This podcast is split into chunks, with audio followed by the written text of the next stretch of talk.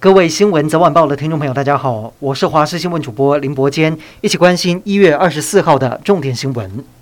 今天国内新增三十六例的境外移入，以及十五例的本土个案，其中高雄港传播链再添加八人，就连工作场域周边的杂货店母女也染疫。而桃园新增三例，其中两个人是远雄自贸港区的员工。另外，宜兰礁溪长荣酒店也爆出四名员工确诊。陈时中强调，控制桃园跟高雄疫情是重中之重，也忧心国内现在有四条不明感染源。指挥中心也宣布，明天开始继续延长全国二级警戒，直到二月七号为止。台湾采购的莫沙东新冠口服药在今天清晨从美国运抵台湾。由于台湾一直有参与莫沙东口服抗病毒药物的试验，因此加速拿到药品的时间。这也让台湾成为亚洲第二个拿到莫沙东口服药物的国家。而在完成通关程序之后，尽速配拨，提供具有重症风险因子之轻中度 COVID-19 个案治疗使用，降低医疗量能负担。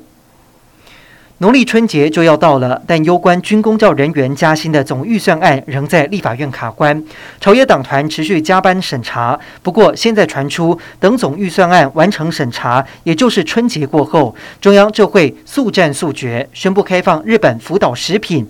就连一向持反对立场的国民党团，都有不具名的立委私下表示支持以监督取代杯葛。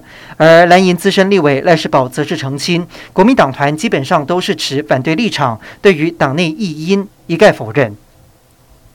赶上这股发年终的喜庆，不少手机跟着降价。iPhone 十三系列有五款机型价格松动，最高降价超过三千元。另外，三星、Sony 也都有新机降价。业者表示，新年到了，苹果因为货源充足，加上买气不错，降价幅度比去年高。而安卓选择多，价格范围也比较广，都相当受到消费者欢迎。二二八连续假期将在二月二十五号到三月一号登场，一共五天。为了应应旅客需要，台铁全线加开各级列车，总计一百零四班次。周五临时开放订票。另外，连假期间也暂停发售亲子车厢车票，改以一般车厢方式贩售。一月到二月的海上恐怕是非常热闹。俄罗斯日前在阿曼湾与中国还有伊朗举行联合军演，这是这三国二零一九年后再一次演习。而俄国在这场军演结束之后也没闲着，宣布一月到二月将在多个海域举行军演，而且横跨地中海。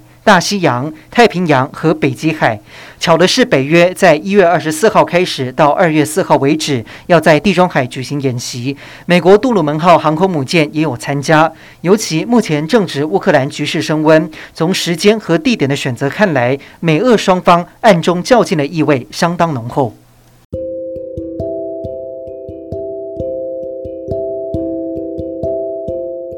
以上就是这一节的新闻内容，感谢您收听，我们再会。